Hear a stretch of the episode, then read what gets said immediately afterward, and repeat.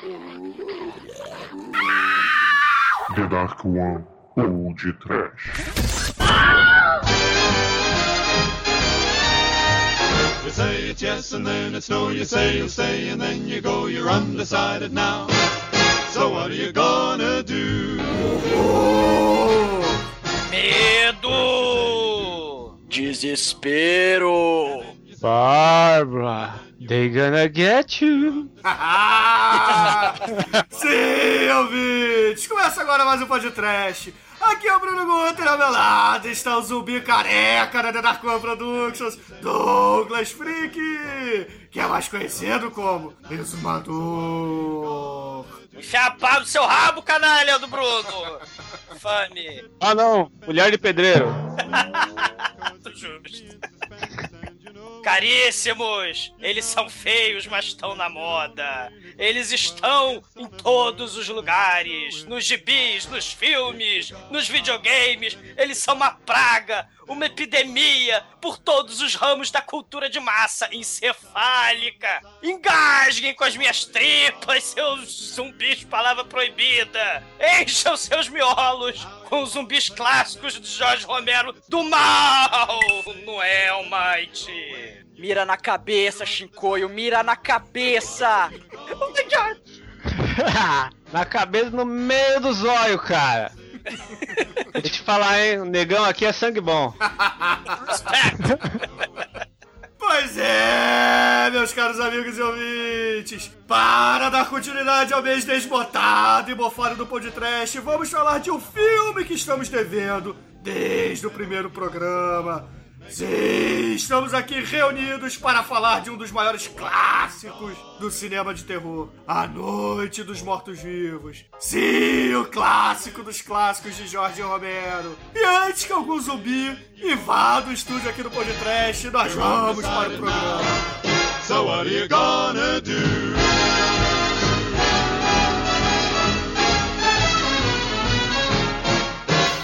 td1p.com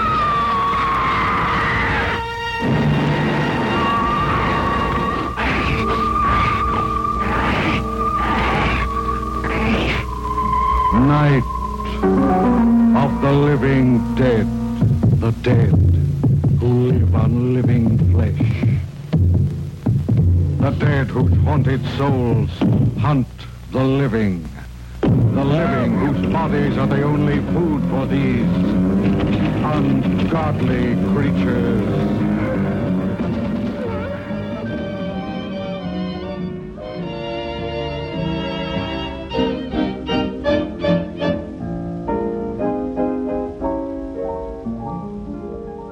Meus amigos, A Noite dos Mortos-Vivos foi dirigido em 1968 pelo jovem e inovador Jorge A. Romero. E o filme conta a história de um grupo que está isolado em uma casa do campo. E, é claro, tentando sobreviver ao ataque zumbi. Ao menos até que as autoridades competentes cheguem para fazer o resgate deles. Não é isso, meus amigos? Nossa, Bruno, mas que filme clichê! Como pode um filme desse ser tão cult assim? Almighty Google Translator, sei lá.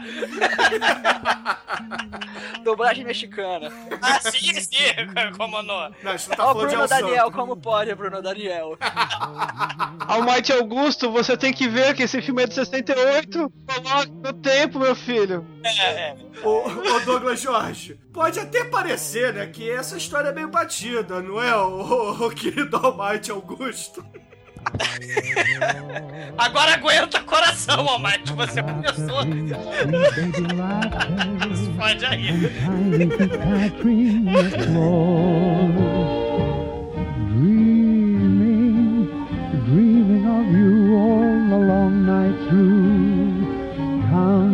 Days till our schemes come true, sharing my dreams with you.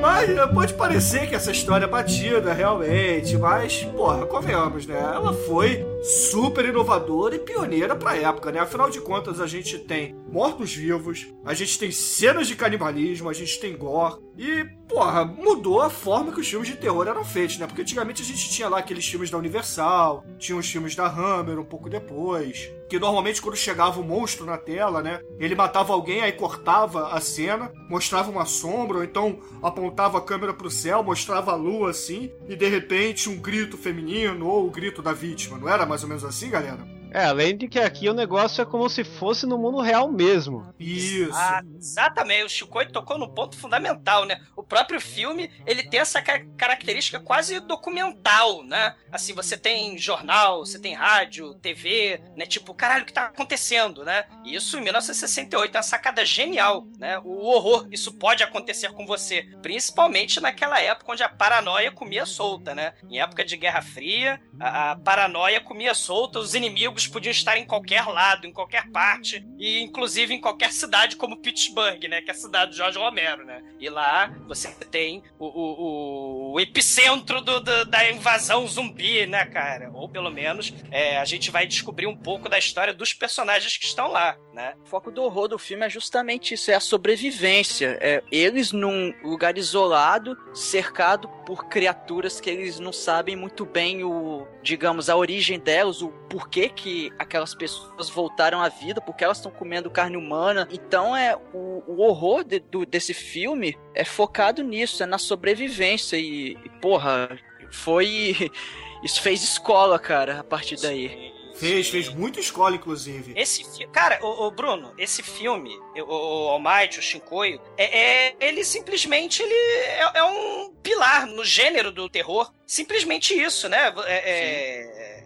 o fantástico é isso, porque hoje em dia, né, sei lá, a gente, já ouvi, né, a gente falando, ah, pô, zumbi do Jorge Romero, eles são fraquinhos, né, eles não são muito gosmentos, né, eles são lentões, né, zumbi do Resident Evil é que é foda, eles são sinistros, né, são super foda, né, cara, mas o, o- o Jorge Romero, cara, a sacada dele é aquilo, é uma praga, né, é uma, é uma invasão, é um apocalipse, é inevitável. Então você tem a situação, né, gente comum, né, tá, tá lá fudida, é uma situação desesperadora, né? Os Não, e- defuntos se levantam e o que, que você vai fazer? Eles são, eles se ali- alimentam dos vivos, cara, né? É- é- isso é muito foda. E na época a molecada ia ver esse filme aí, aquele negócio, ah, filme de vampiro, filme de lobisomem, de bruxa, dava aquele medinho. Mas quando você vê um negócio que era meio real, assim, que você poderia. Você saía com medo de ir no cemitério depois, sabe? Porque podia acontecer. Ainda pode, eu não vou negar pra ninguém, tá?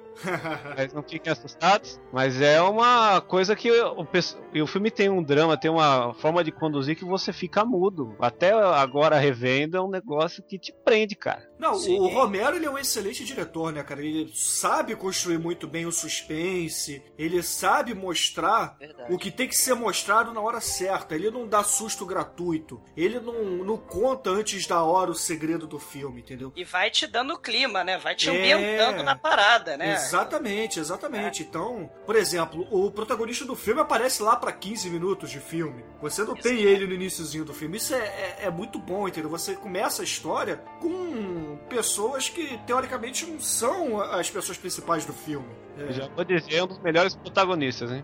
É, sim, concordo. E você começa a história literalmente, que porra é essa? O que está acontecendo, né? É, é aquilo, você não tá esperando, né? O apocalipse zumbi, né? E rapidinho, antes da gente falar do, do Negão, que, que é muito foda, é, só queria falar o seguinte, cara. Esse filme estabeleceu padrões e elementos como o nosso querido Almighty Augusto, né? Agora aguenta, né? Ele tava falando que hoje em dia pode parecer clichê, mas ele estabeleceu padrões clássicos do terror, né? Como, por exemplo, um grupo heterogêneo de gente que tá preso, né? E tem que. contra uma situação hostil, eles têm que é, é, se unir, né? Tem que dar um jeito pra sobreviver. É, eles né? estão Você vai- acuados contra um, um mal comum. Isso, você vai ter que ter o líder, né? Aí geralmente você vai ter a histérica, você vai ter o cara que só vai fazer merda, o Vai ter cabeça a quente, criança, vai ter o, o cara que vai contra tudo. o bucha de canhão, né? E Exatamente. por aí vai. Tem uma discussão política no filme, praticamente. Sim, isso é, é muito bacana e é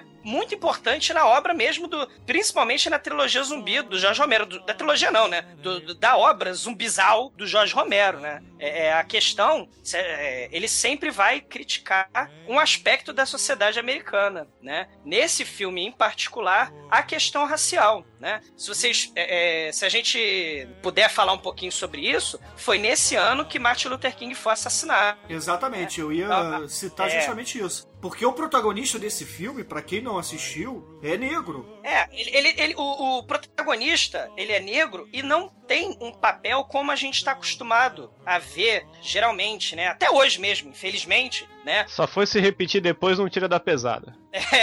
Não, te- tiveram movimentos como, por exemplo, o próprio Black Exploitation que mudou um pouco isso. Mas Isso. antes Uhum. disso, você, porque o- inclusive a Noite dos Mortos Vivos é anterior ao Black Exploitation, tá? E aí você tem determinar, é, você tem esse movimento que, que surgiu depois, mas o, o A Noite dos Mortos Vivos veio antes. É, o, o, o negro nos filmes era retratado como subordinado, passivo, não tinha ideia nenhuma, geralmente era estúpido, né? Baixava a cabeça pro, pro, pro branco. Era um né? bucha de canhão da, de filme de ação, de filme de terror. Geralmente Esse era filme- aquele aquele Randman, né, que é o faz tudo que acaba morrendo, né?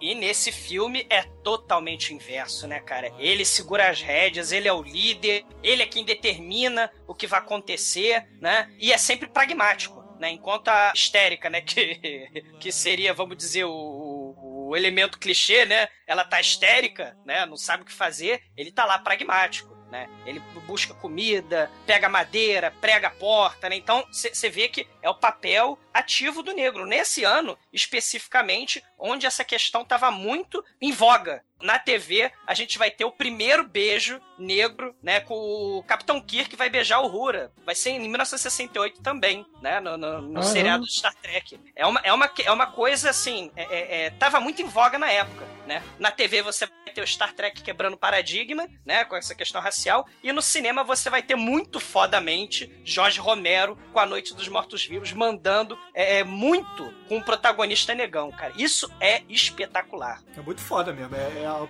é a porrada que os racistas norte-americanos precisavam levar. E ainda mais naquele ano, né? Isso foi, foi muito importante mesmo.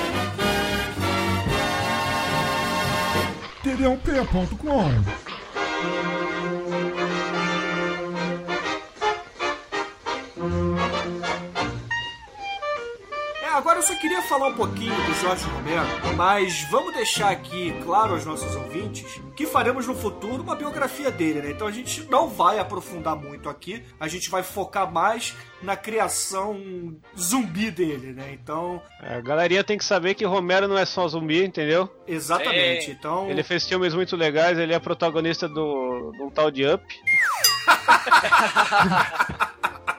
pô, eu achava que era o Scorsese. Não, não. É que ele cortou o cabelo e fez a barba. É igual, cara, eu sempre achei o, o Romero igual um Gremlin, cara, um Gremlin de óculos. Ah, caraca, cara. Não, mas o, o Jorge Romero, né? A galera, obviamente, conhece ele mais pelos filmes de zumbis, né? O pai dos zumbis, né? Aquele cara que é, reinventou isso, né? Porque, obviamente, os zumbis não foram criação do Romero. Você tem o próprio Ed Wood, que a gente falou recentemente, né? Com o Plenine, teve também o filme do Bela Lugosi. Plan e 9 outros. que tem influência direta nesse filme aqui, Sim. entendeu? Maldita sonda de Vênus. Exatamente. Maldita radiação de Solo Bonita do mal.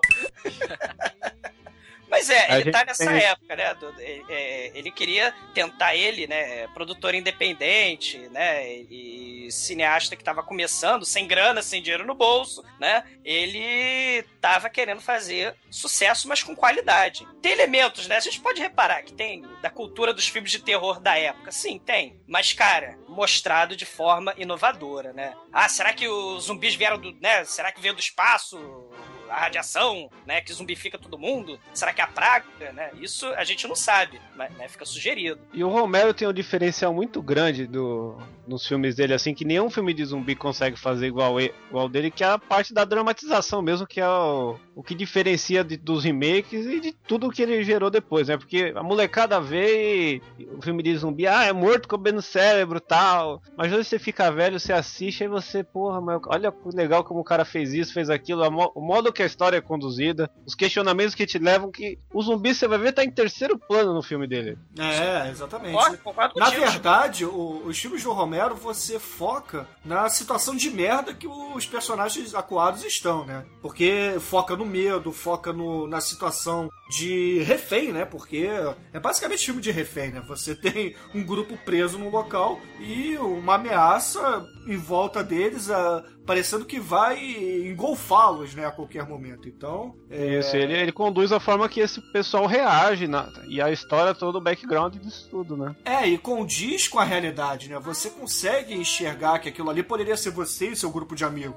né? Então, é isso que, que torna o filme tão, tão diferente, principalmente esse primeiro, né? Que, que ele não virou esse cult, esse filme adorado por todos à toa. A verdade é essa. Aliás, você tá falando isso dos amigos, né? Podia acontecer com você e seu grupo de amigos quando a gente era moleque nerd, quando a gente era, né? Nerd e. É, porque agora ninguém é nerd, né? É, exato, quando a gente era, né? É, porque E- agora e- todo mundo é Pussy Hunter e É. night todo dia, né?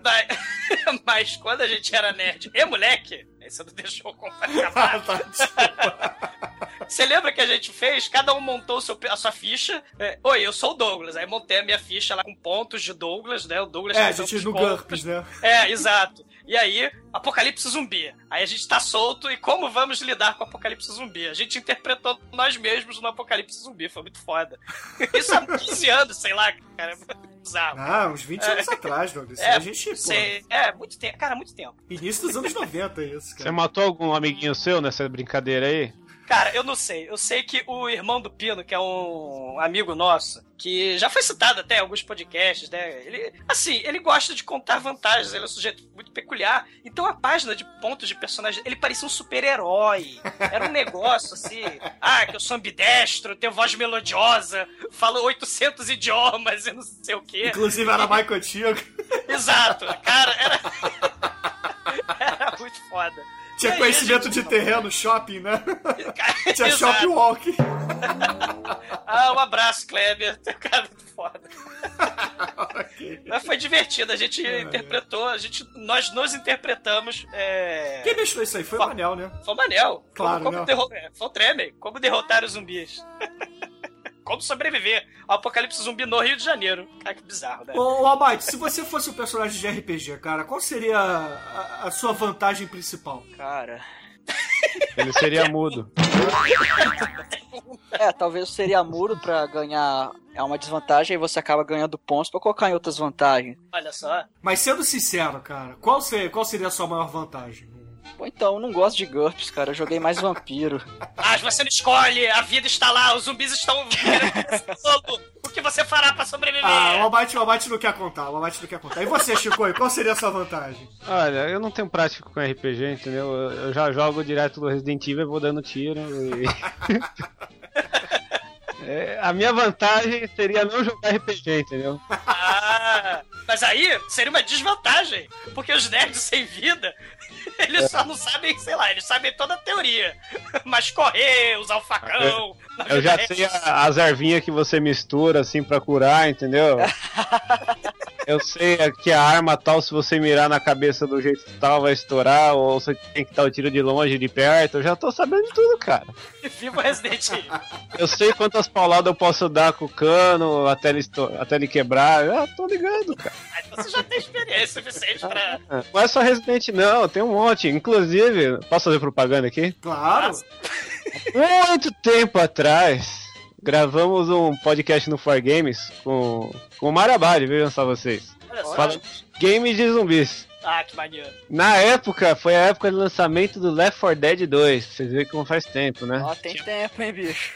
É, então. A gente parou ali. O que teve de jogo de zumbi dali pra frente é o, é o triplo do que a gente falou no, ali. E é o que a gente falou desde o Atari, hein, cara. Okay,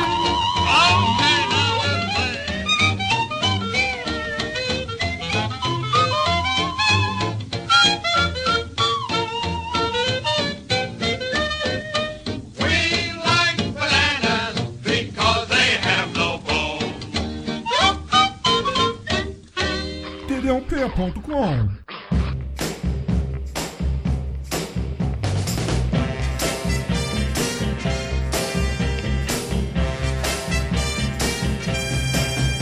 Bom, mas falando novamente do Romero, temos aqui um dos caras que são poucos os diretores que, como o Douglas falou, botam um pilar na história do cinema e falam daqui pra frente é diferente. né? Então ele foi um deles.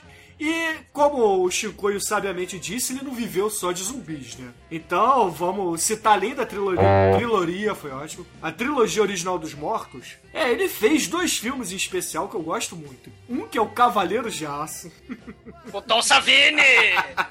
que porra é muito foda. E Creep Show, né? Que é a primeira adaptação pro cinema de, de contos do Stephen King, né, cara? Que é muito, muito, muito Cara, é muito maneiro. Tem zumbi, claro. óbvio.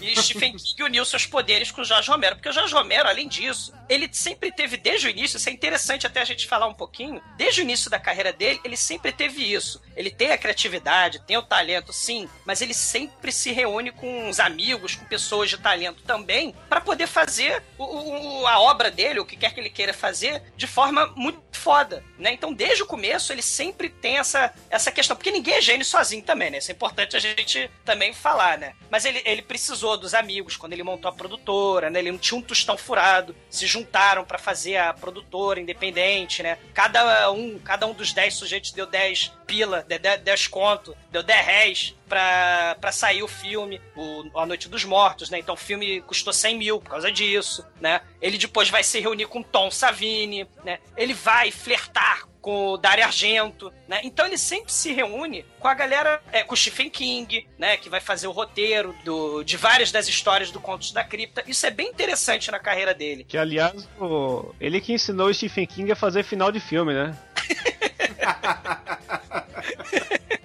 A galera reclama muito do Stephen King, cara, coitado, cara. Então a culpa não é do Stephen King, a culpa é do Romero que trocou umas ideias com ele.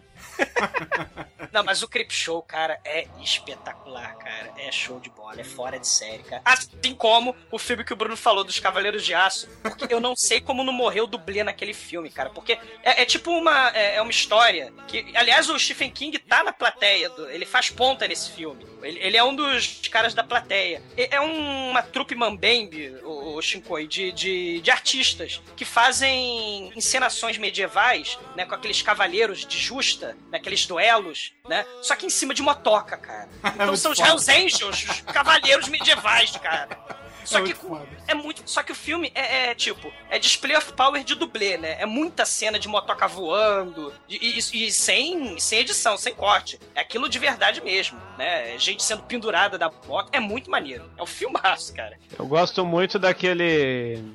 É é meio zumbi, né, mas não chega a ser, que é o The Crazies, que é, é Exército de Extermínio. Ah, esse é de 70 e pouco, né? Esse é do comecinho Esse- da carreira dele também, é. É, 7.3, tô vendo aqui, ó. Teve remake em 2010 esse filme, saiu com uma Teve, epidemia aqui. O- Inclusive, de- nessa época dele, tem o Season of the Witch, que é, é um filme bom. Pra quem gosta de filme de terror, que o Romero não é só zumbi, né? Como a gente tá frisando aqui. Ele fez esse Season of the Witch, que é, conta a história de uma mulher que se envolve com bruxaria e etc.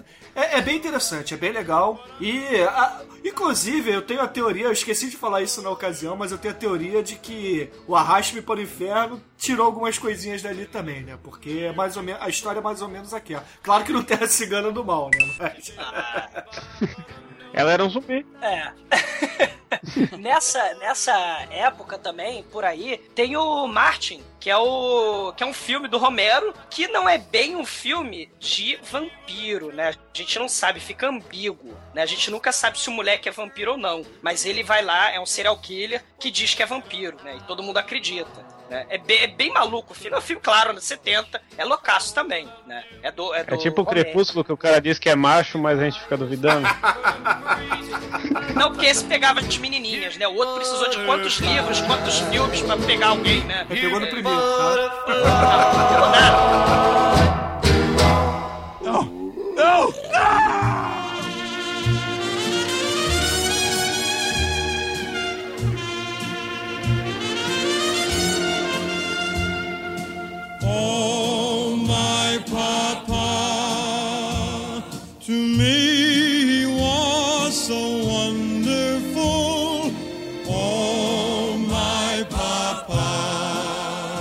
Legal de falar são é, o porquê, o pilar que ele enfiou na, na cultura de hoje em dia é o zumbi.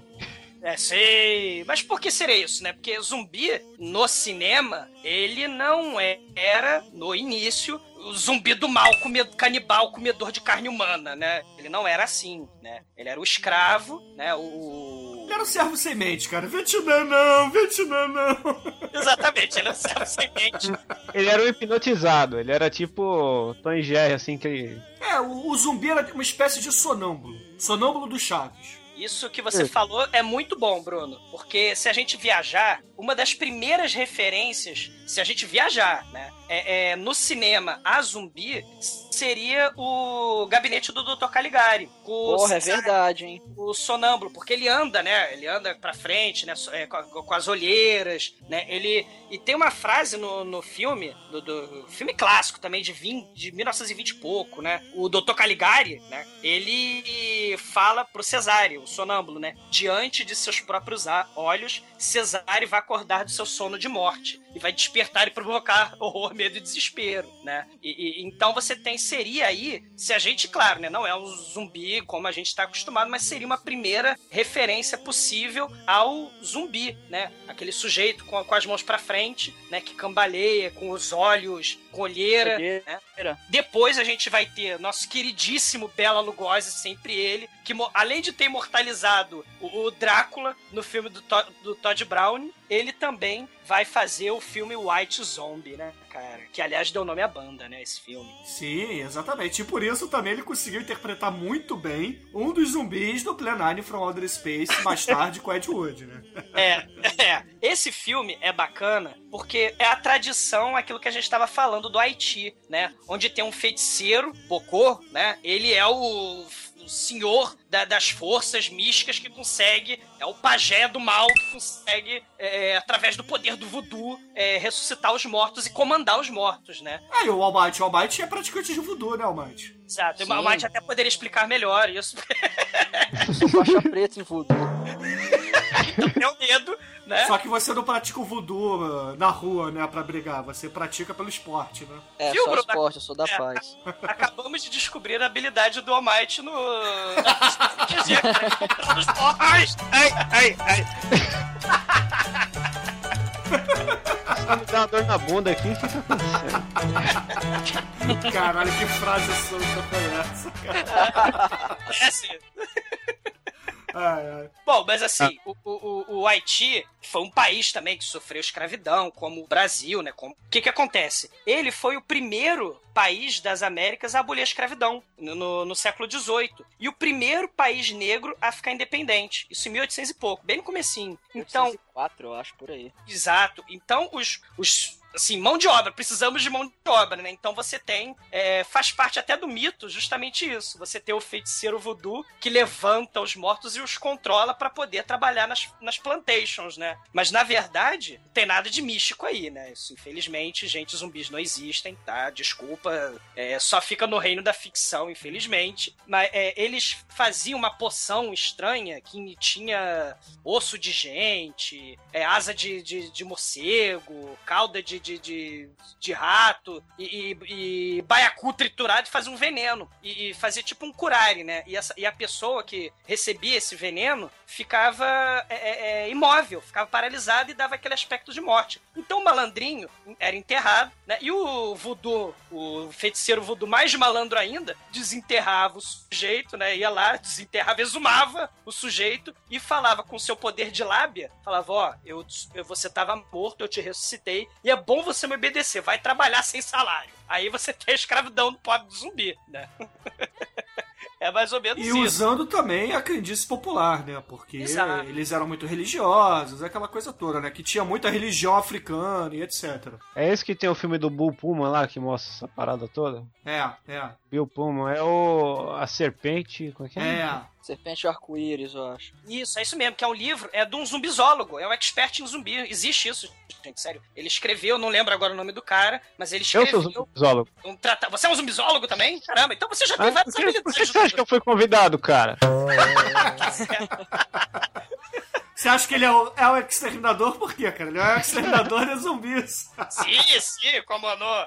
Né? Bom, então o, o Bela Lugosi, ele era um hipnotizador de zumbis nesse filme, né? O Legendre, né? Foda, foda. Assim, ele é importante por esse aspecto, né? De pioneiro, ele não é tão excelente assim, mas vale, tá valendo, né? Um outro filme que é muito foda também, que é, tem a cena clássica do zumbi de olho arregalado, I Walked with a Zombie, né? Que também é de, é de 40 e pouco também, e também mostra o zumbi na plantation, mas ele não é não é malvado, né? E, e assim, o zumbi inofensivo. Essa foi a primeira vez que o Walker Zombie estava no mesmo título de filme. Exato, exato.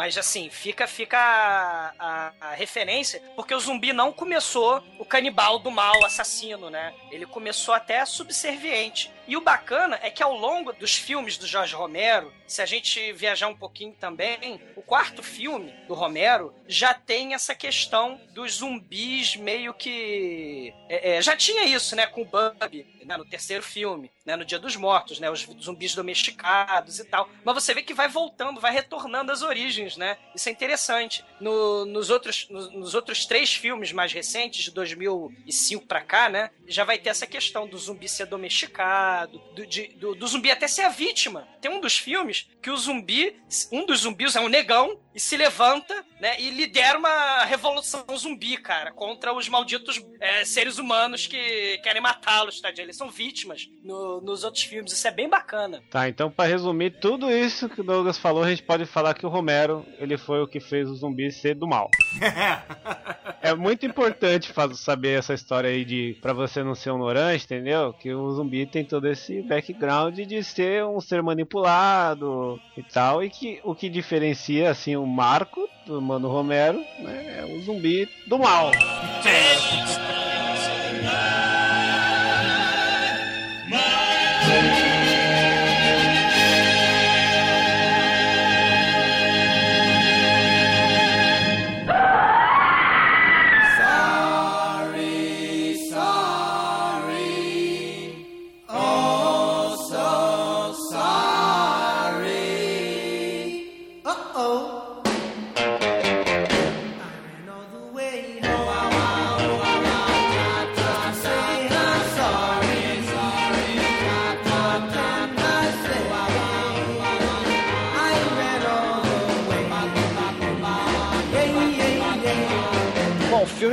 Começa num cemitério, né? Bem, bem é, conveniente. Que aí a gente conhece lá uma, uma mulher muito chata e o e um camarada lá, que é o irmão dela, né? É o Johnny e a Bárbara. E eles foram visitar, né, um parente que morreu e tudo mais. E o, o Johnny começa a fazer aquelas brincadeiras imbecis com, com a Bárbara. Ah, não sei o que, o cara vai te pegar, não sei o que. Com razão, porque ele fez. É, ela fez ele dirigir sete horas para atacar um vasinho lá, né? É, é, exatamente. Ela falou, não, demora um minuto só, só um minuto. Ele, Porra, mas foi sete horas para dirigir, sua piranha. ela se faz de tonta. Essa menina aí, ela se faz de morto pra comer o cu do coveiro, tá ligado? Sim, só que mal sabe ela que o coveiro era sinistro. Exatamente. O coveiro era quase o Zé do Caixão aí, mortos! Cara, que frase genial, cara. Se faz de morto pra comer o cu do coveiro, cara coisas horríveis. Só que aí aparece um camarada lá no. Aparece um cara estranho ali no cemitério e aí o, o Johnny começa a falar: Ó, oh, tá vendo aquele cara ali? Ele vai te pegar, vai comer seu cu, vai comer seu cu. E ele nem é coveiro, né? É. Aí ela, para com isso, não sei o que, para, você tá me assustando aí. Não, esse cara vai te pegar, ele vai te matar, não sei o que. Aí, para, Johnny, para com isso. E, velho, o cara acaba queimando a língua, porque esse cara, ele tem uma aparência meio estranha, que, na verdade, não tem maquiagem, não tem porra nenhuma, mas era pra, pra subtender que é uma pessoa pálida, e ele tava andando de um jeito meio devagar, meio estranho. E ele começa a atacar o, o Johnny. Oh, Johnny, go, go.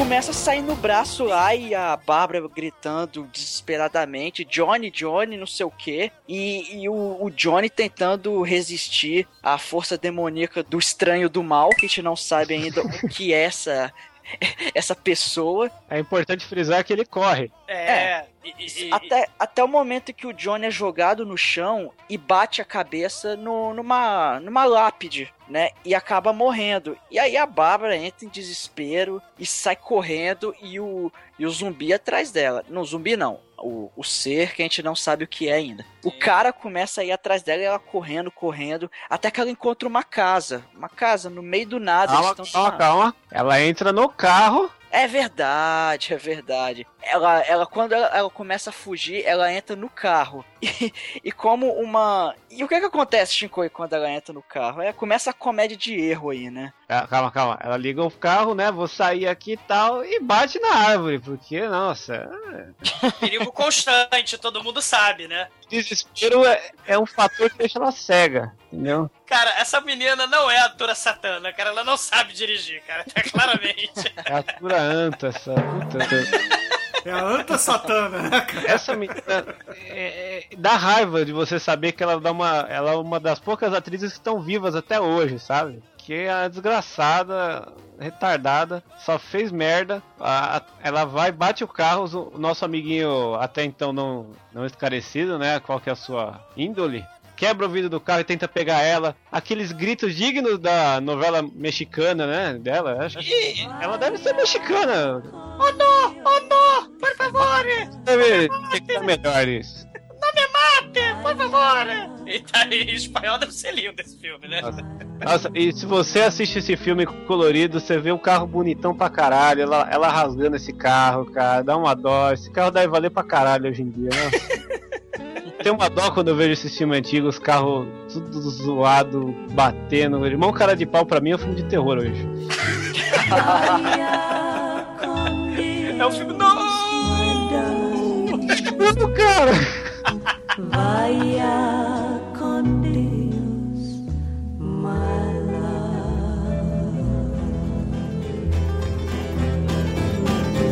This old house once knew his children. This old house once knew his wife. This old house was home and comfort as they fought the storms of life.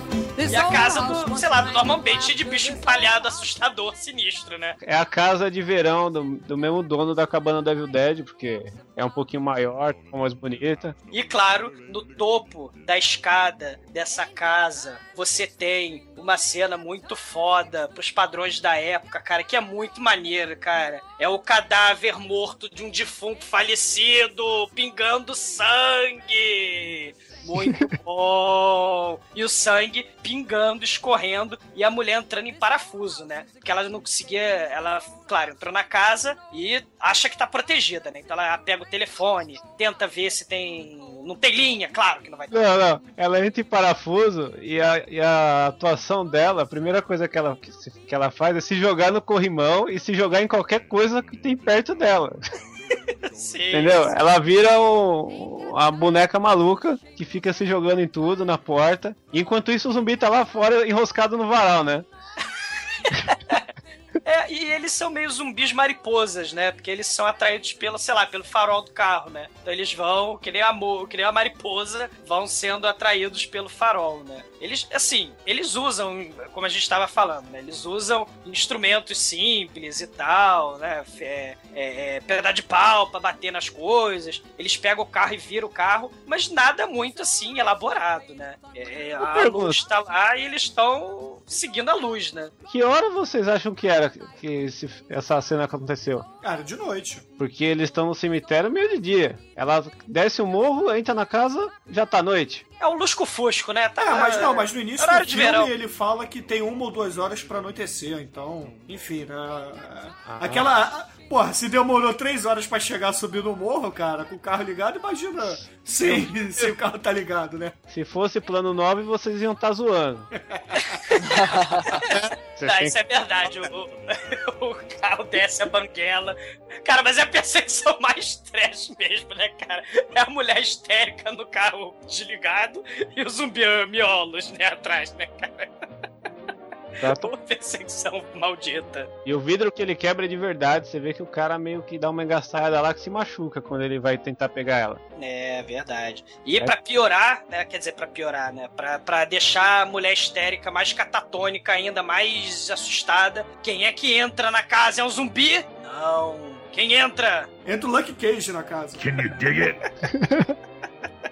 Ah, cara, e ele começa dando ordem já, né? Vamos procurar comida. Você, procura o esconderijo, que eu vou ver aqui, não sei o que. Começa a dar ordem. O que você tá fazendo aqui? Né? Então você vê a atitude. Ele não é aquele é, é, é, estereótipo, aquela caricatura de personagem negro, né? Que o cinema costumava mostrar. Né? Ele já tem atitude, já tem postura de líder. Até porque, convenhamos e convenhamos, né? Essa dona Bárbara aí, porra, histérica, chata do cacete, né? Exatamente.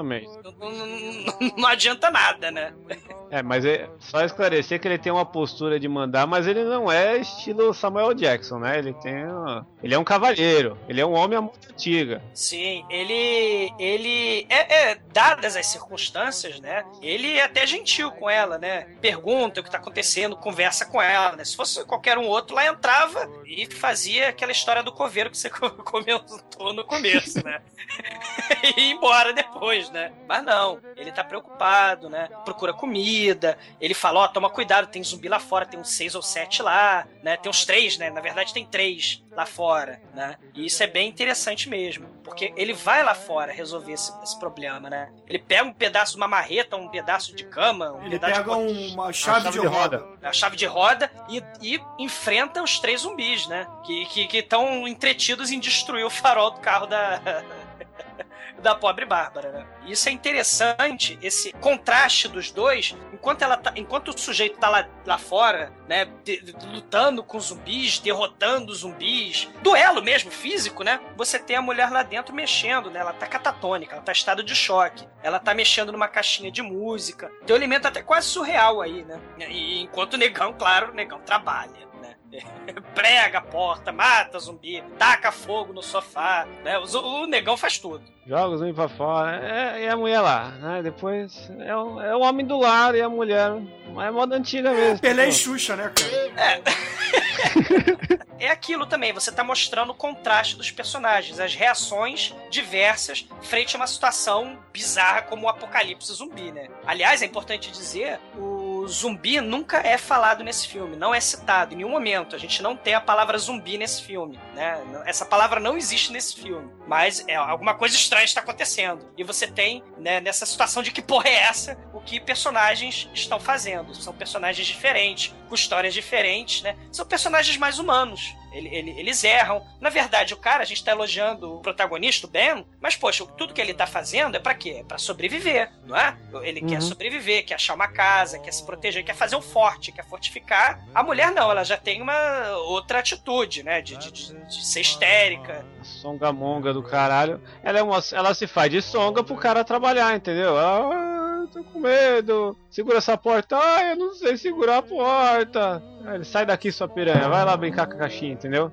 Enquanto isso, eles ligam o rádio e tá passando algumas notícias que que o que estão tocando puteiro no mundo, cara. Police in Scott, Louisiana, near Lafayette, have Carl Jacquino in custody for allegedly ending an argument with his neighbor by digging in with his teeth. bit a chunk of the victim's face off. Assistant Chief Kurt Thomas says it's strange. Very unusual. It's not something we have every day. Que tá, tá- foi tudo pro caralho já e, e fala que tem pessoas que estão canibalizando outras, que ninguém sabe o porquê, qual a origem daquilo, né? Então começa a gerar aquela dúvida, o que que tá acontecendo? E os próprios, tanto a gente, espectador, quanto os próprios personagens ainda tá perdido, o que que tá acontecendo? Por que que, o que que gerou isso tudo? E por enquanto, as informações do rádio só dão algumas nuances de o que que tá acontecendo, de só, só mostra o que o caos existe. Agora, ainda não mostrou a causa desse caos. As autoridades estão mais perdidas que zumbi em, em cemitério, cara. Ele- ele- as autoridades também não sabem o que está acontecendo. Os personagens, desde o começo do filme, não sabem o que está acontecendo. Então, a gente. Imagina você na sessão de cinema, sei lá, em 1968. Você vai ver um filme de terror e você tá esperando, sei lá, ah, um filme de monstro, né? Um filme de, de, de ET e tal. Mas de repente você começa a ver pessoas, né, estra- que parecem a princípio pessoas normais, apesar de, de agirem estranhamente, mas de repente elas vão e te atacam. e você não sabe o que tá acontecendo, aí você foge pra uma casa, encontra outro cara, e caralho, que porra é essa? Aí você liga o rádio pra saber o que tá acontecendo, e o rádio não explica nada, né? É, é um desamparo que você tem. Né? É uma situação desesperadora, uma angústia. Isso é genial. Esse clima de tensão e de desespero criado pelo Jorge Romero, isso é genial. Isso é muito legal.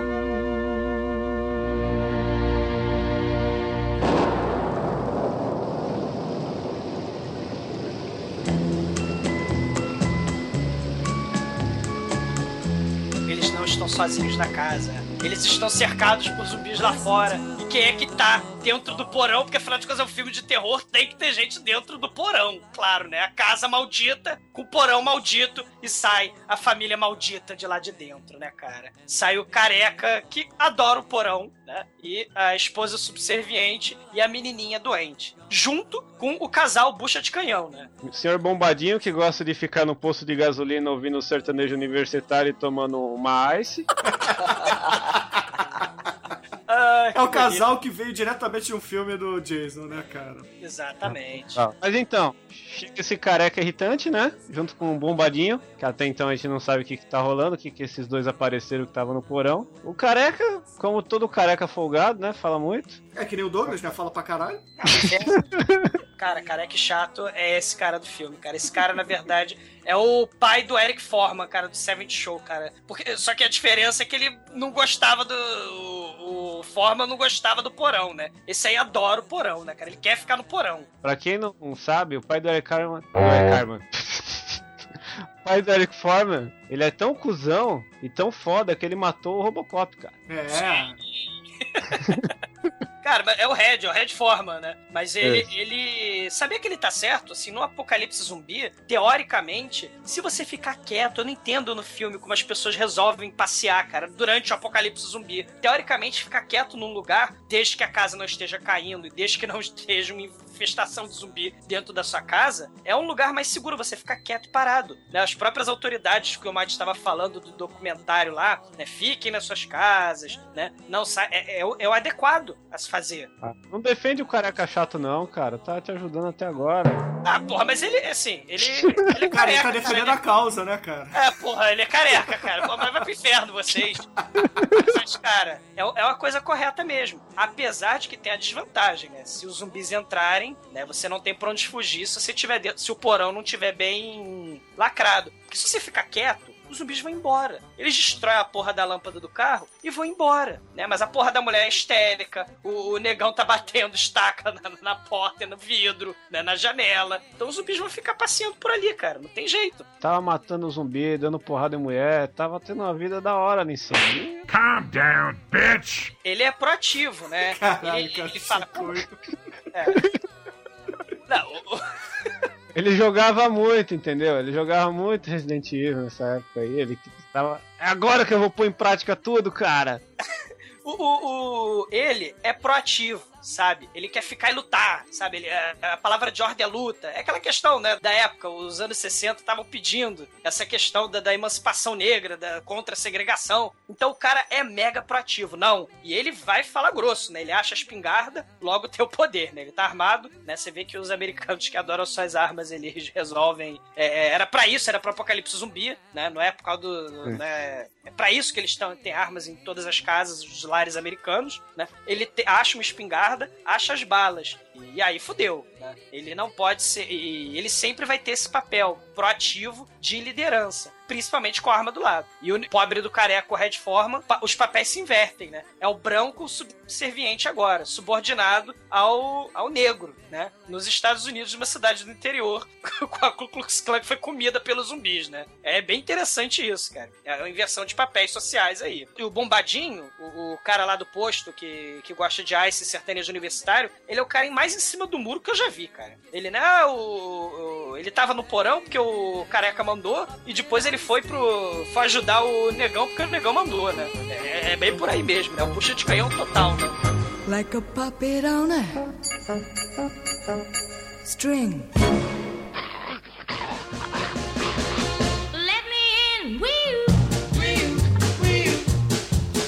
Tem a cena que, estão discutindo, aí tem os zumbis que enfiam a mão pela janela, que dá aquele susto, o primeiro susto do, do Ah, filme de zumbi, verdade, assim. né? É verdade. É a primeira situação Aí- extrema mesmo. né? Quer dizer, tirando o combate lá do Ben com os zumbis, né? Mas é a primeira situação que os zumbis estão. É, é a iminência deles invadirem mesmo a casa, né? Não, e é importante essa cena, porque ele dá um tiro no zumbi, e, e a partir do momento que ele dá esse tiro no zumbi é quando mostra o zumbi levantando de novo e continuando andando com o tiro. É. Que ele dá no peito. Aí vai e dá um segundo tiro do, no outro lado do peito do cara e o cara continua. Aí ele finalmente dá o tiro na cabeça e a- aí que temos o primeiro tiro na cabeça de zumbi da história. Primeiro. Rednecks de todos os Estados Unidos atirem para cima. Essa cena das mãos saindo pela janela foi reproduzida nos jogos Resident Evil também, né? É clássico, é clássico. É clássico mesmo. É a fortificação. É aquela, é aquela história de filme do zumbi mesmo, né? A fortificação, é a fortaleza. E eles estão invadindo, né? É o número superior, é aque- é aquela coisa da horda de zumbis mesmo, né? Não tem jeito, eles podem ser lentos, podem ser toscos, né? Podem ser descoordenados, mas eles são imparáveis, né? Se você não destruir a cabeça dele, ele vai continuar atrás de você até ele comer o seu cérebro, até comer suas entranhas, né? Que é muito foda. Cena que repetiu-se no- nos filmes do Romero também, alucinado. Tem até um. No, depois vai ter no Dia dos Mortos, vai ter uma. Quando a mulher ela sonha com os zumbis e, e as mãos atravessam a parede do nada assim. É, pode crer. A cena de mão também tem nas grades, né? Do Dia dos Mortos mesmo, né? A própria, as próprias grades ali, os zumbis querendo invadir, né? É muito É, foda. total. Né? É, é elemento clássico de muitos filmes zumbis também, porque eles são imparáveis, eles estão sedentos, eles estão com fome, e você pode ser a próxima vítima. Tenha medo. E a versão aperfeiçoada é a do. Do Tio Fusse, lá do olhinho. Melhor cena de olho do cinema. Que é episódio qual? É o episódio 66. Ó! Ah, você tá me desafiando, chuva o nome do episódio, porra. eu tô. Nada. Gente, é de verdade, hein? Eu pensava que eles paravam na edição pra ver, o cara manja. Ele não lembra o que comeu ontem ou quem comeu ele ontem, mas ele lembra do episódio. Bom,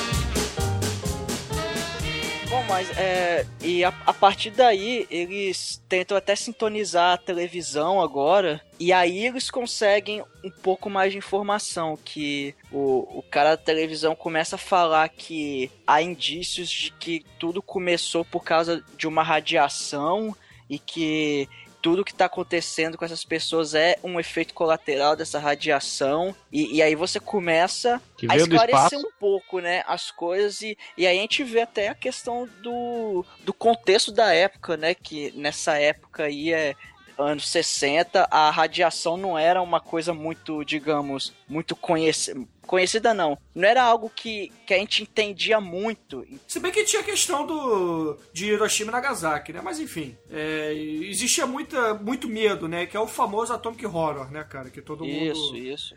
fala É, bastante. nessa época teve os zumbis e o Homem-Aranha por causa da radiação. É. E o Hulk, Exato. né, cara? A, a radiação, é.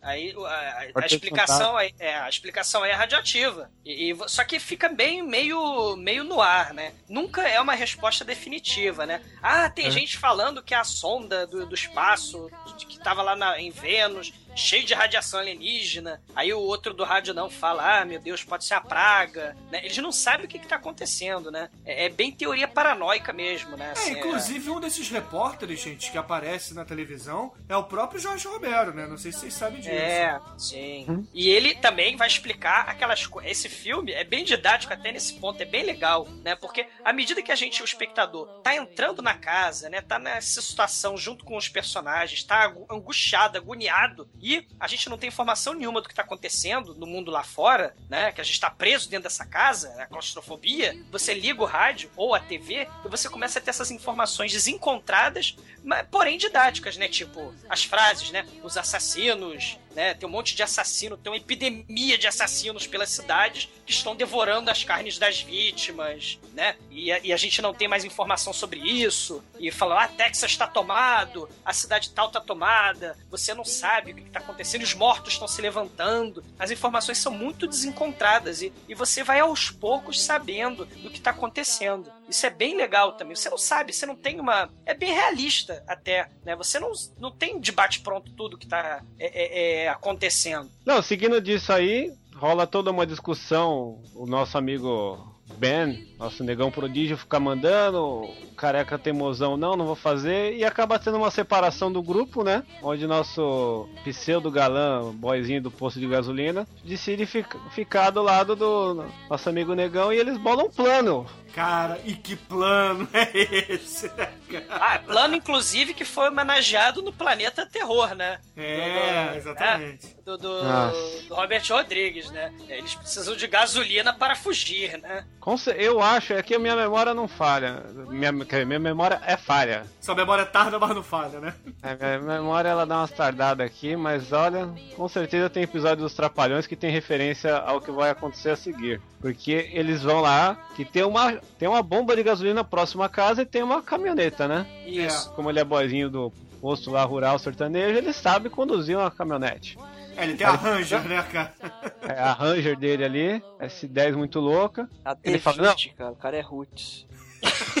Ah, então é a Saveiro, né, cara? A Saveiro rebaixada, pô. A Mas o plano, pronto.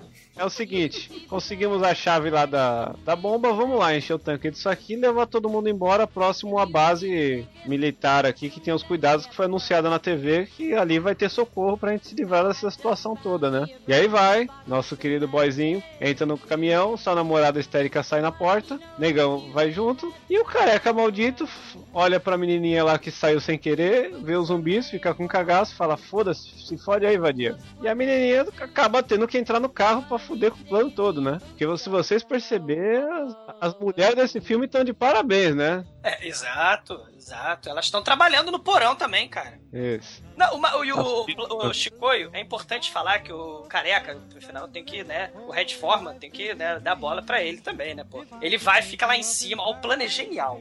Careca covarde sai do porão e vai lá pra cima, pega coquetel molotov, fica tacando lá de cima, que a gente vai pegar a caminhonete e vai pro posto de gasolina, vai pra, pra bomba de gasolina. Cara, é genial, né?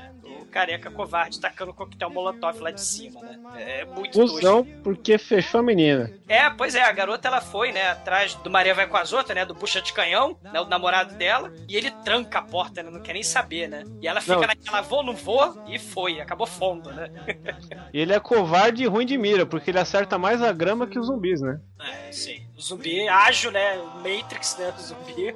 Ele ataca três na grama sem nenhum zumbi em volta. Mas entre essas cenas, assim, antes disso, tem um negócio que eu queria falar. O, o- geralmente, em filme de zumbi, e pra depois, o zumbi a gente só vai ver o quê? O zumbi é passeando é, inerte ou comendo gente, né? O zumbi atacando. Você só tem o zumbi nessas situações. Nesse filme é até maneiro, porque até, como é a fotografia é preto e branco, né? Você tem aquele contraste dele na noite, né? O zumbi tá, tá de noite, mas ele tem aquela cara cinzenta, aquela cara pálida, e até meio, sei lá, vamos dizer, poético, né? Porque tem cenas compridas, cenas grandes, de zumbis, sei lá, divagando ao redor da casa. Tem uma zumbi pelada, muito Sim. gostosa, É, que então, aparece é. de no. Não é, não é frontal, é o, é o trasal. É, Parece o- um traseirão assim da hora no filme. É o no traseiral, exatamente. O Chico com propriedade, né? Falando participação zoólogo aqui.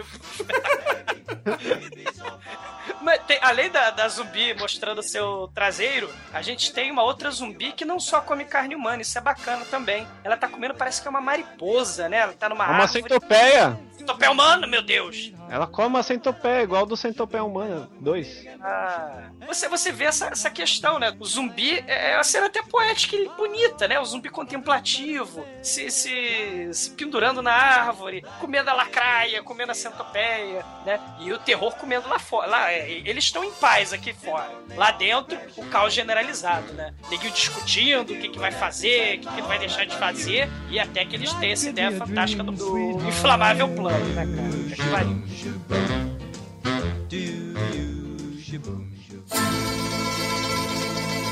In Napoli, where love is king, when boy meets girl, here's what they say. Não, mas no final das contas, como é que acaba a cena do- da bomba de gasolina? Puta, acaba, né, que nosso querido boyzinho aí, Estância Alto da Serra, não sei, sertanejo universitário, pega a bomba, aperta o gatilho tremendo e caga tudo. Joga a gasolina em cima do carro, joga a gasolina no chão, joga a gasolina no negão, joga a gasolina. Voa gasolina pra todo lado. É uma ejaculação precoce da gasolina, entendeu? Desperdício. Ah, o cara não sabe. O cara soltou antes de enfiar na, na caminhonete o negócio. Aí, como nosso amigo negão estava com uma tocha, vocês já podem imaginar a merda que isso deu, né? Mas é aquilo Pegou também, né? caminhonete, É. na paradinha dele lá dentro, o que, que ele pensa? Ah, vou sair correndo com a caminhonete pegando fogo, né, cara? Porque. É O vento isso, apaga, o vento apaga. Ah, mas é importante, ô Chico, isso aí é a questão. Eles estão, os personagens nesse momento estão irracionais, porque eles estão sob efeito do medo, do horror e do desespero do filme do Jorge Romero, cara. Então você tem as ações mais estúpidas, né? Que é- geralmente é desculpa para ação imbecil do, do protagonista em filme de terror, né, cara? Exatamente, até bater mulher, que é uma ação imbecil. Ah, Ah, tenta consertar agora não. Ma- Mas no, no filme do Tom Savini, você lembra o que, que o Redneck faz? O caipira imbecil faz? Ele atira no tanque de gasolina. Não, nesse ele também atira, só que ele é, ele é, ele é bom de mira, que ele atira no cadeado, né? É, no outro ele atira e explode.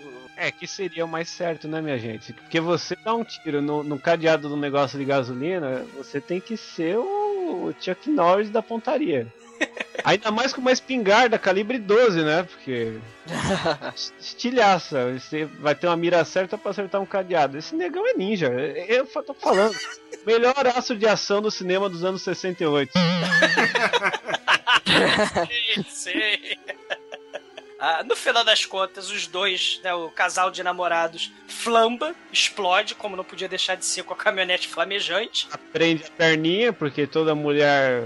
Tá, ela tava com a roupinha presa lá. Ai, minha perna prendeu. É, ela prende a perna, o namoradinho vai ajudar e é a última coisa que ele se lembra, porque ele explodiu, né? O negão consegue voltar pra casa. Nesse meio tempo, o, o nosso ca- caríssimo Red Foreman, o careca conspirador, ele resolve não abrir a porta. Lembra que ele não abre a porta pro negão? Aí o Ben dá-lhe a porrada na porta, invade e eles iam começar a discutir. Inclusive, o, o- careca já tava mancomunado com a esposa assim: ah, vamos abandonar ele, vamos fugir, vamos pro porão, né? Mas aí, de repente, os zumbis se armam de porretes, de pedras e vão destruindo a barricada precária construída pelo suor do negão, pelo desespero, pela Não, mas o Ben ele arromba a porta. Eles até, exato, até que eles arrombam a porta, cara. Só que aí, né, a autoridade do negão já está abalada, tá todo mundo abalado, tá todo mundo desesperado, é o clímax do filme que vai chegando e ah, os zumbis são imparáveis, incansáveis, insaciáveis e, e inomináveis e aterrorizantes. Né? Não rimou,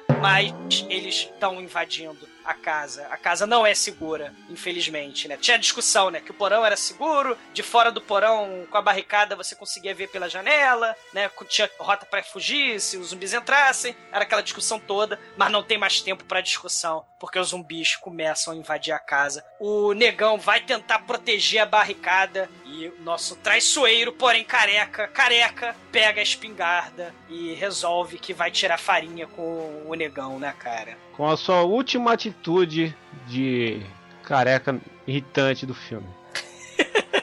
É, porque no final das contas os dois lutam, se atracam, né? E o negão é mais foda, claro, ninguém tem dúvida disso, né? Ele pega a arma e atira no careca. E o careca cambaleando vai para dentro do porão, que é tudo que ele sempre quis. Ah, Esse negão, eu vou falar um negócio só, Demetrius. Black Dynamite teve aula com esse cara. É. E temos a cena clássica também, né? Zumbis, vocês estavam falando, né? O Chico estava falando da mão, né? Pegando, tentando alcançar os personagens. De fato é o que acontece, né? A esposa imbecil do careca é pega e mordida nessa Puta, hora. tamo, tamo te- Não, não, não. Não é nessa Puta, hora, tamo- não? Não, então estamos esquecendo um detalhe do caralho. A filha do careca. É, a, a filha do careca, ela tá doente, né? Tá, a gente não sabe o que, que aconteceu, mas do- no decorrer da, da história, a gente vai conhecendo um pouco da história de cada um. O casal, né? O careca e a esposa falam que ela foi mordida. O carro capotou, né? Cinco zumbis pegaram e viraram o carro. E a garotinha foi mordida, né? E ela tá doente desde então, né? E o negão, que sempre pensa na segurança, né? Na sobrevivência, ele fala: Ué, mas vocês sabem o que, que isso acontece? O que, que acontece? Aí, aí ele desliga a televisão e começa a falar isso também, né? Que gente É, que é a- mordida também pode voltar, né? Tem, tem uma série E a de. mulher do careca fica no porão com a filhinha ali, que tá adoecida, em febre, que não sabe o que, que tá rolando, fica aquela tensão, e todo mundo tem que ficar de olho na menininha pra ver se ela responde, né? Porque ela tá muito estranha, e a menininha lá no porão. É, e temos a cena muito foda da menininha sinistra. A menininha. Esse que mamãe foge das mãos. É. Ela, Ela- ela é mordida e foge. né? Ela desce e aí quando ela desce ferida, ela desaba num sofá do porão e tenta ter o consolo da sua filhinha moribunda, mas a filhinha moribunda precedendo Carol estranha, precedendo Caroline, precedendo as menininhas sinistras de Filhos do Medo, ela pega um como é que é o nome? Pazinha de pedreiro? Uma colher de pedreiro, é a melhor cena que você vai ver na história do cinema com uma colher de pedreiro. É. E temos é, psicosemente a, a zumbi psicopata ninfeta do mal esfaqueia com uma colher de pedreiro a sua mamãe, cara. Isso é genial. Ela Cara, levou- morreu com colheradas.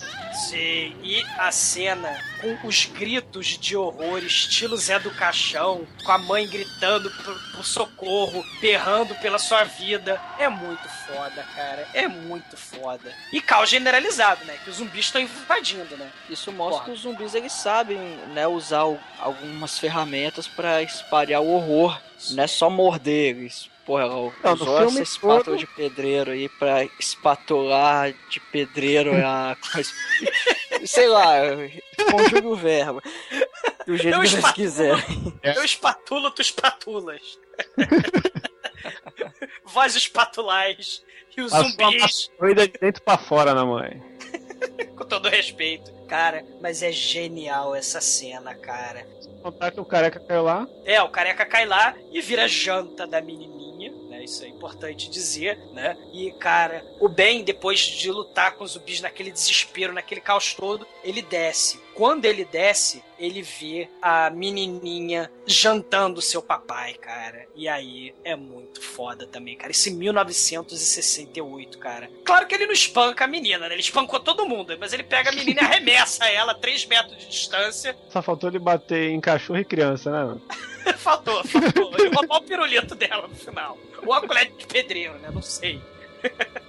Cara, mas ele arremessa a menininha é, 3 metros de distância e, e se tranca no porão, né? No final das contas, quem estava certo? Careca. Ele se tranca no porão, a Bárbara histérica, o que, que ela vê? Ela vê o seu irmão zumbificado, aquele que ela queria resgatar. No final das contas, ela fica mais catatônica ainda e temos aquela cena clássica da horda zumbi vencendo a pobre humanidade. A humanidade não tem a menor chance contra a horda zumbi. E a mulher, histérica e chata, é carregada pra fora da casa e Não, a desgraçada abraça o irmão, cara. é, é, ela é iludida pela horda zumbi, né? No final das contas, a horda zumbi se aglutina e, Ela é fagocitada pelos e a Bárbara é fagocitada pela horda zumbi.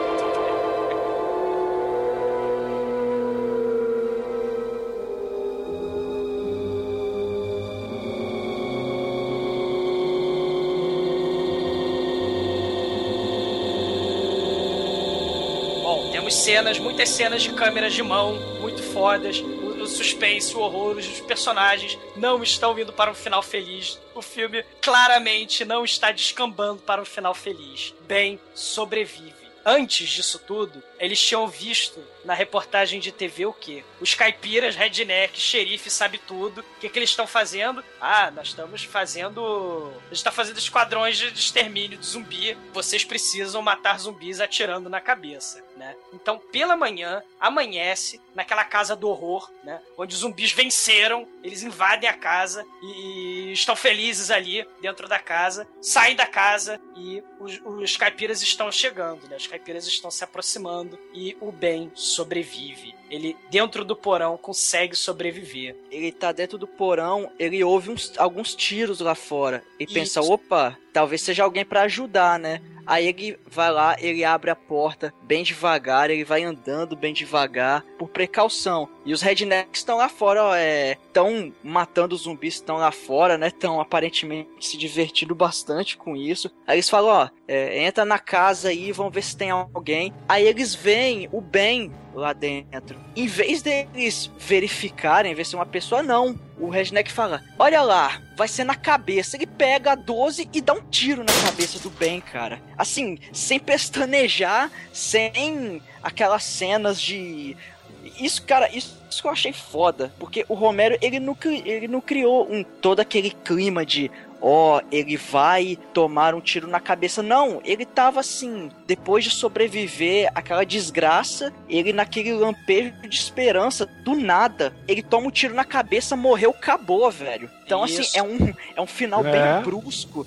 Que, que mostra totalmente a falta de esperança, sacou? Que mostra assim, caralho, o cara passou o inferno pra sobreviver e no final das contas ele morre de um jeito extremamente banal, cara. Ele Sim. morre sendo confundido com mais um zumbi. Então, porra, cara, esse final é daqueles que a primeira vez que você vê, você fica assim, meio, meio embasbacado, você fica meio pasmo, né? Fica, caralho, bicho.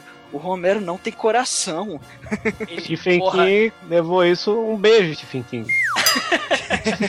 Cara, o, o, o Ben, ele. O cadáver dele, né? É pego com aqueles pregos, com aqueles. Veio o cara de, do- de veio o que- açougue. Era no verão passado. É, ele vira um pedaço de carne morta e vai pra fogueira, cara. É, é- é totalmente, assim, desesper... desesperança total, né, cara? Assim, Sim, acabou. sim. Right, head, right between the eyes. Good shot. Okay, he's dead. Let's go get him. That's another one for the fire. Então, exumador, quais são suas considerações finais e nota para Night of the Living Dead, do grande Jorge Romero? Cara, o cara é gênio. Sim, você tem um filme de zumbi, que é filme de monstro, mas é um filme realista, porque você pega o desespero do ser humano numa situação limite e o que, que ele vai fazer? Os zumbis estão querendo comer seus miolos e você tá naquela situação caótica, né? O que, que você vai fazer? O filme do Jorge Romero, além de trazer essa situação limite, ele também tem vários dilemas morais no decorrer do filme. Cara, ele não, não tem nada de maniqueísmo, assim, ah, a menininha, é, tadinha, tava triste, a menininha vai ficar boa, ela tava doente, foi mordida, ou a porra da histérica vai se dar bem. Nada disso, cara. Morre todo mundo, né? Morre todo mundo. E você não tem realmente, de fato, um vilão. Se o careca é malvado, você não sabe se o Ben é realmente super bonzinho. No final das contas, ele queria sobreviver. No final das contas, o careca queria sobreviver. E no final das contas, a porra da histérica era uma só uma histérica escrota mesmo, que tava ali pra atrapalhar tudo, né? Então, essas características, cara, são muito bem exploradas no filme do Romero, que é superior ao remake, sim, porque o preto e branco é muito foda no horror, cara. O, o- a atmosfera de desespero, clima de medo, tudo é superior. Essa questão do, do, do clima do medo no preto e branco funciona muito bem, cara. Muito bem. Fique, fique, fique com medo. Além de mostrar a crítica social com filme de zumbi, né? Você traduz a, a insegurança, a paranoia, o medo de perder é, o modo de vida americano com um filme de zumbi, né? Isso é genial e Jorge Romero nesse filme que determina padrões para o cinema de horror no mundo inteiro só pode levar nota 5. imaginável, imaginável. Ok, ok. E você, Almighty, quais são suas considerações finais e nota para Night of the Living Dead? Esse filme definiu muita coisa, até ele, ele é um exemplo até de como se fazer um bom filme com pouca grana e muita criatividade, né? Que é aquilo que o exumador vive falando. É. É com Se você tiver muita criatividade, você não precisa de tanta grana assim. E, e, porra, o Romero começou botando pra fuder já, cara, com esse filme. Ele já criou um padrão e aproveitou e fez crítica social, colocou um protagonista negro bem icônico, colocou um final tapa na cara de. Enfim, ele. Ele criou o clichê, cara. Ele, ele é o pai do clichê de Bota tapa na cara nisso. literalmente.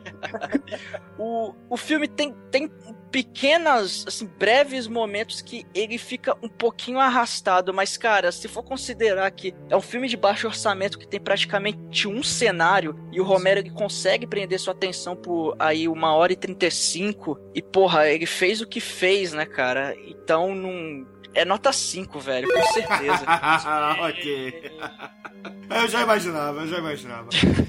Não tem como, né, É, bicho? cara. Bom, e você, o especialista em zumbi, o zumbizólogo aqui que a gente trouxe para essa gravação? E traseirólogo, né? Assim, ó, olha, ó. Você pode. Tem peitinhos e tem bundas no filme. O peitinho é meio murcho, mas a bunda é da hora, então tá valendo. Um- que aparece de ladinho.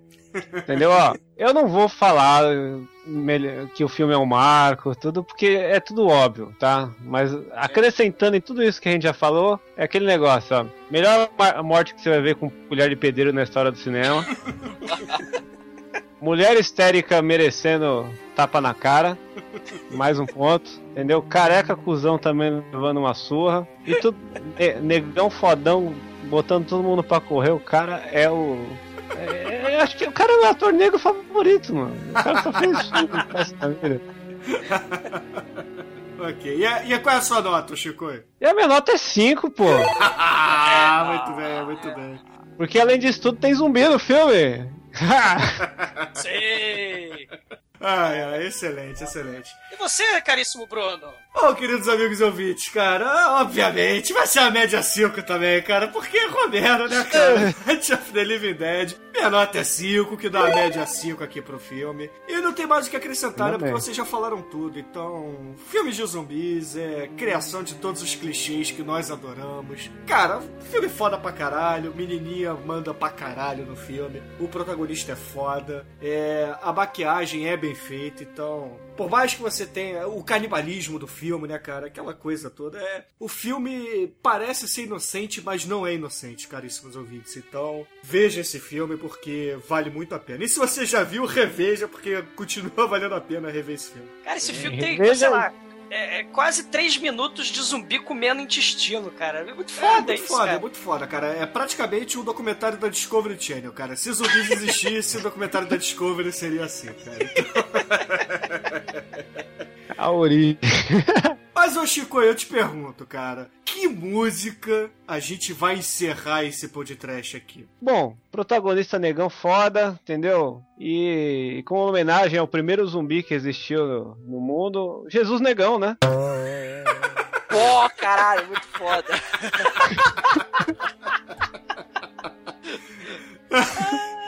Muito bom, cara, muito bom. Ai, ai, É. ok, ouvintes. Fiquem aí com Libero Badaró, Jesus Negão.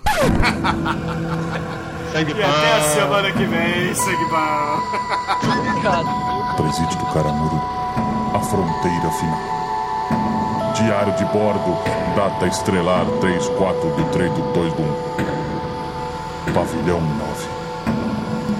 Quadrante 13, esquina com a Avenida das Alamedas 467. Fundos falar com Donivete após 16. Os mano audaciosamente indo onde nenhum Adriana jamais esteves. Aí, fei. Aqui é o Nego Preto falando, velho. Vocalista dos números racional MC ao quadrado. Sobrevivente do massacre de Itapuânia. Segundo os estudos realizados na Faculdade Universitária de Massachusetts, a cada 39% dos negros que nascem nessa cidade são pretos. 4% dos 7% dos negros que estudam nas faculdades são pretos. 30% dos pretos que morrem na sociedade são verdes. 12% da sociedade inteira branca é negra. Conheci um cara que se chama Jesus. Por expor as suas ideias, enforcaram no na cruz. Jesus negão. Negão. Sangue bom. Segundo os dados da CEAGESP de Santa Catarina, 7% dos brancos dividido por 7% dos negros dá 7 preto.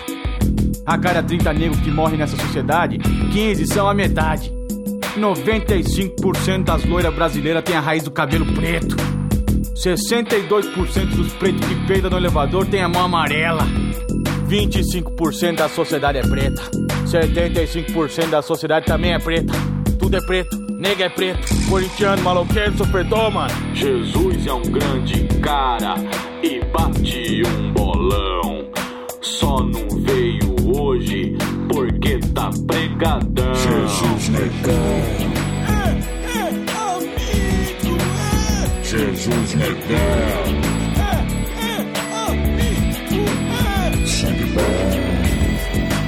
Aí, mano. Jesus é o Senhor. Aí, mano. Jesus é o Senhor. Não, não, mano. Jesus é o Senhor. Não, Jesus é o Senhor e tá falado. Não, não. Jesus é o Senhor. Não, tá ligado que eu li a Bíblia. É o Senhor, Jesus é o Senhor. Não, mano. Jesus é o Senhor, mano. Não, Jesus é o Senhor, caralho. É o Senhor, mano. Tá bom, sou eu. Mas não conta pra ninguém. Valeu, mano. Segundo o Indie Folhas, o melhor disco dos Beatles é o álbum branco e o pior disco do Metallica é o álbum preto. Nos Estados Unidos da América, a cada 10 negros, 5 jogam num time e 5 jogam no outro. De todos os negros entrevistados, 50% acha que é preto, 50% acha que é negro e os outros 45% mandaram tomar no cu e me encheram de porrada. É pau, é preto, é o fim do caminho, mano. Eu sou negro preto, amigo dos pretos, negro e soberano. Jesus é mano velho, cabelo black power, bola de três dedos, conhece o Beckenbauer. Jesus negão. Jesus negão. Jesus negão. Jesus negão. Jesus negão.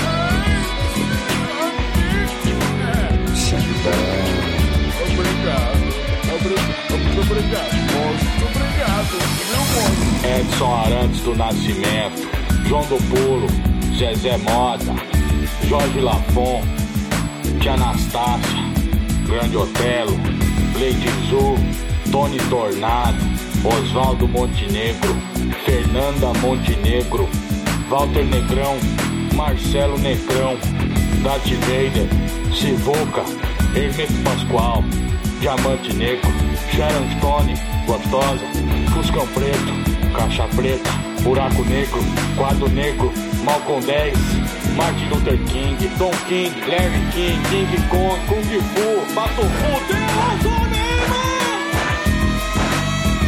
Jesus negão. Sangue bom. Muito obrigado, viu, moço? Caralho, eu me babei inteiro pra falar isso. Fala miolo, babado agora. Vai, babão. Mialos. Mialos. Caralho, me babei tanto, cara. Cara, o que tá acontecendo, cara? Eu não tô controlando minha saliva. Ah, cara, o que tá acontecendo? Não sei. Pode ser a sonda de Vênus, pode ser a epidemia, podem ser os macacos aidéticos liberados lá pelos cientistas malucos. Você escolhe. Cara, sério, cara, tá vazando. Do inferno, entendeu? Tá vazando. Sério, tá vazando baba de mim, cara? Que porra é essa? Ai, meu Deus, um zumbi babão. Meu Deus. Vaza, Quando virou mano. Caralho, Deu pra cara. 50 episódios, zumbi babão. Vambora. Cara, inclusive, eu babei na minha cueca, parece que eu mijei, cara. Tá só aquela gota de baba. Peraí, você tá de cueca, bicho? É, eu gravo só de cueca, né, galera? Com calor de 50 graus no Rio de Janeiro. Ai, imagem mental. Confessar que vocês estão sem calça. Caralho, cara, o Bruno babando de cueca. Cara, alguém dá um tiro na cabeça dele, cara. Crepúsculo não, campanha. Seria um bom, não. seria um bom programa pra sacanear o Douglas, cara, que nem o Vanilla Ice. Ah, caralho. É Vanilla Ice, cara. Eu acho que o Almighty tem que votar a favor pra, pra deixar o Douglas puto.